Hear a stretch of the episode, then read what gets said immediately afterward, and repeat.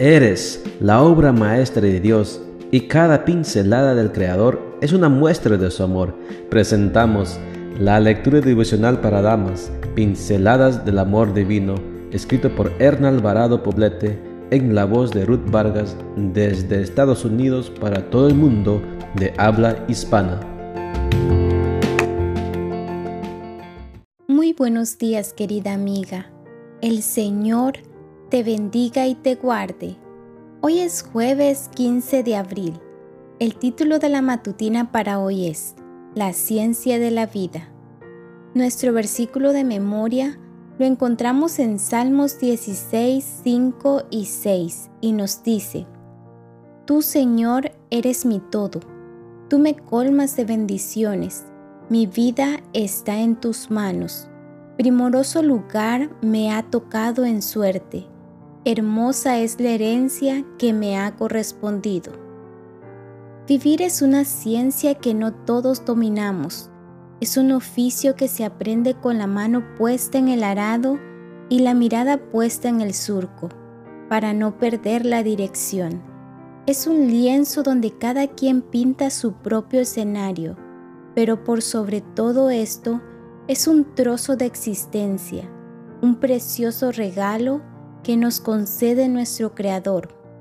Vivir es respirar, oler, mirar, oír, tocar y saborear intensamente. Vivir es hacer y dejar huellas por caminos nuevos, sin miedos, con la seguridad de que Dios va adelante.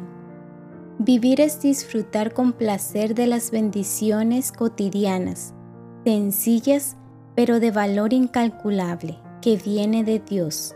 Vivir es sentirse afortunada de ver la belleza de una flor y de escuchar el canto de un gorrión. Vivir es reír por el solo hecho de reír, es llorar por la impotencia ante el sufrimiento humano, propio o ajeno. Vivir es decirle al mundo que Dios es nuestro Padre, que vendrá para llevarnos a nuestro hogar celestial. María José Solás es una mujer tetrapléjica de 36 años aparentemente con suficientes razones para despreciar la vida. Sin embargo, dijo, agradezco a Dios la belleza de mi vida y pido poder para llevar las cruces de los que sufren. Deseo que a través de mi pequeñez las personas puedan ver que Dios es grande. Por otro lado, hay tantos que viven como si estuvieran muertos su tono emocional es el negativismo. Viven en la penumbra espiritual, ciegos ante las bendiciones de Dios y sordos a la voz del Espíritu Santo.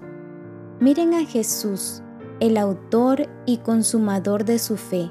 Aparten su atención de los temas que las entristecen, porque si no lo hacen, se convertirán en instrumentos en las manos del enemigo para aumentar el pesar y las tinieblas.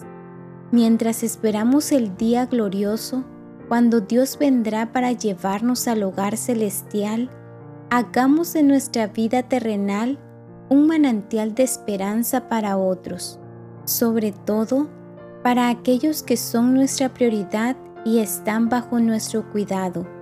Que nuestra oración sea, querido Jesús, Sácame del túnel de la desesperanza. Ilumina mi existencia con tu presencia. Crea en mí un espíritu de contentamiento y ayúdame a ser una fuente de alegría para los demás. Amén.